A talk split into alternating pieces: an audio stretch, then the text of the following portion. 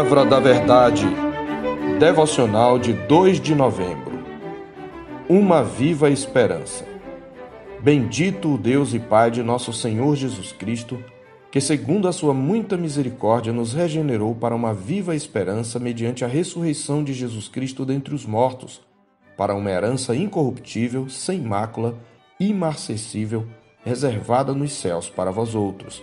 1 de Pedro 1, 3 e 4. A regeneração é a implantação da vida espiritual no coração do pecador por meio de sua união com Cristo, marcando o início de uma nova vida.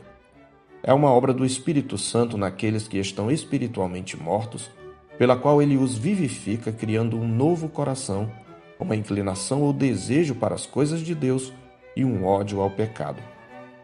Esta é uma obra inaugural na vida do eleito que assegura os exercícios santos da nova disposição. Uma vez que a regeneração consiste na inauguração da vida da nova criação no interior do eleito de Deus, embora ela seja um evento histórico pontual, é um evento de natureza escatológica. É neste sentido que a Escritura declara: E assim, se alguém está em Cristo, é nova criação. As coisas antigas já passaram, eis que se fizeram novas. Segundo aos Coríntios 5 e 17.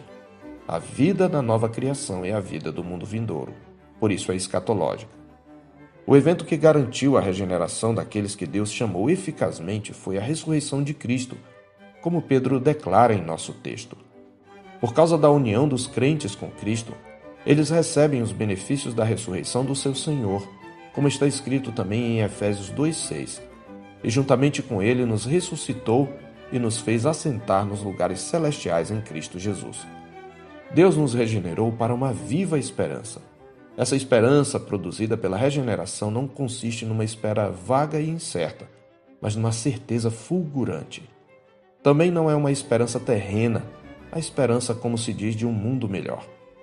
O cristão sabe que os que se utilizam do mundo devem fazê-lo como se dele não usassem, porque a aparência deste mundo passa, conforme 1 Coríntios 7,31.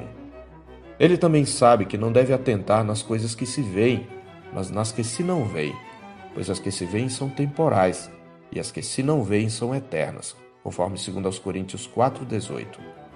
A herança que aguardamos é, em primeiro lugar, incorruptível, ou seja, imperecível, indestrutível, intocável pela morte.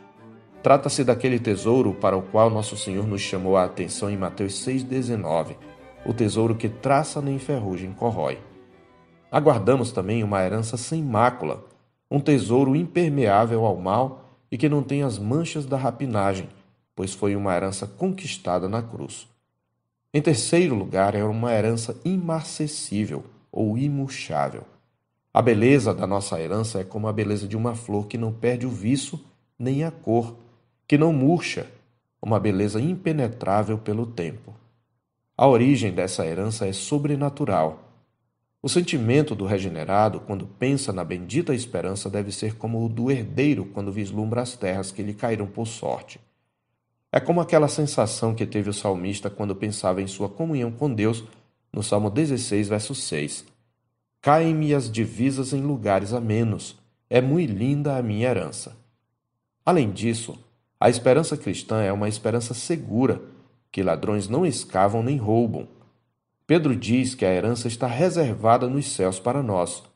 O tempo verbal aponta para um fato de efeitos permanentes. Como um tesouro guardado a sete chaves, a herança dos redimidos não pode ser tirada deles. Além do mais, não apenas a herança, mas eles mesmos, enquanto lutam contra o pecado neste mundo, são guardados pelo poder de Deus mediante a fé para a salvação preparada para revelar-se no último tempo, como ele diz no verso 5.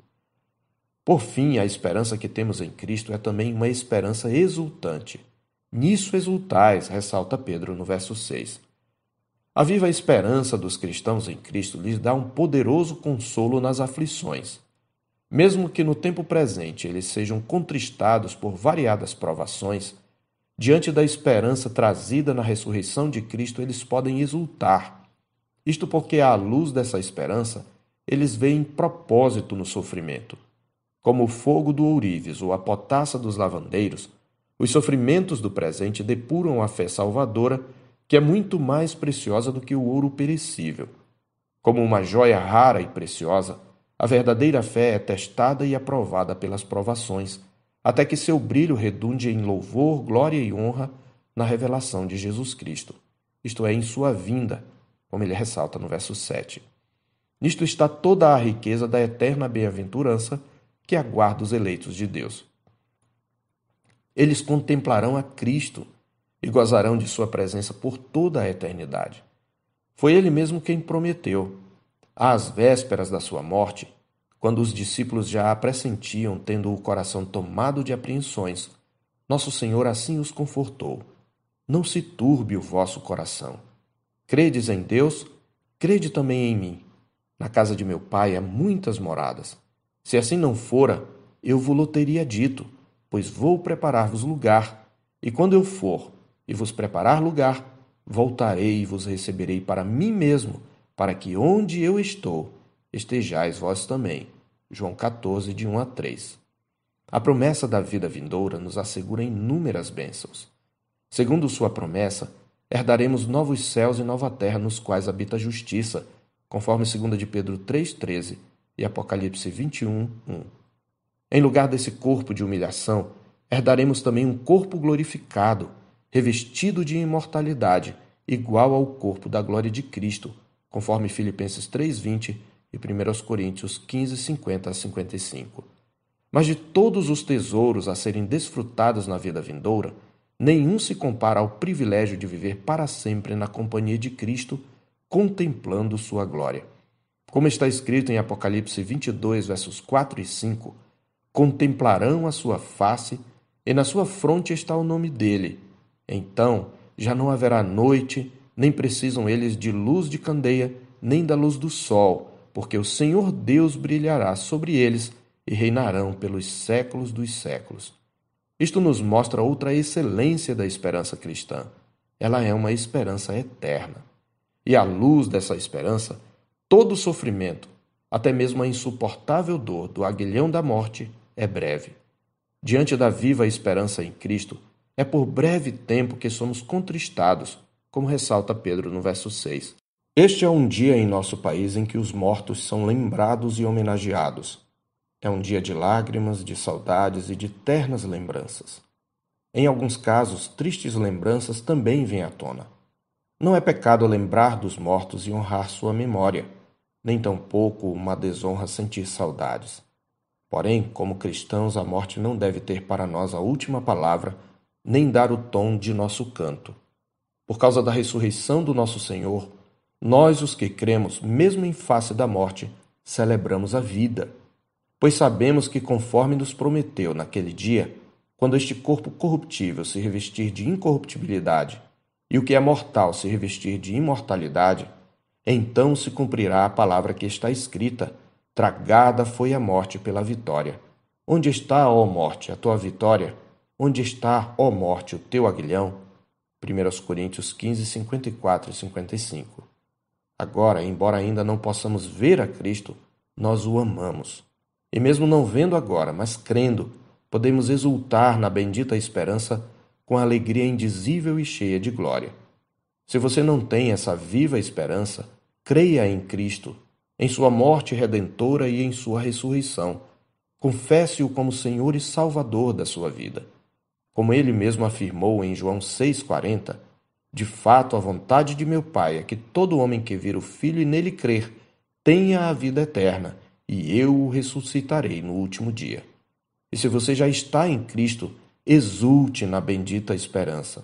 Lembre dos seus mortos mas não se esqueça do mais importante deles, Jesus Cristo e este crucificado, ao qual, porém, Deus ressuscitou, rompendo os grilhões da morte, porquanto não era possível fosse ele retido por ela, como Pedro ressalta em Atos 2:24. Portanto, atendendo ao conselho da Escritura em 2 Timóteo 2:8, igualmente lembre-se de Jesus Cristo ressuscitado dentre os mortos, descendente de Davi, segundo o meu evangelho e à luz da viva esperança que nos foi dada mediante a ressurreição de Jesus Cristo, mesmo diante da morte, celebre a vida. Eu sou o pastor Marcos Augusto, pastor da Terceira Igreja Presbiteriana de Boa Vista, em Roraima. Tenha um bom dia na paz do Senhor Jesus.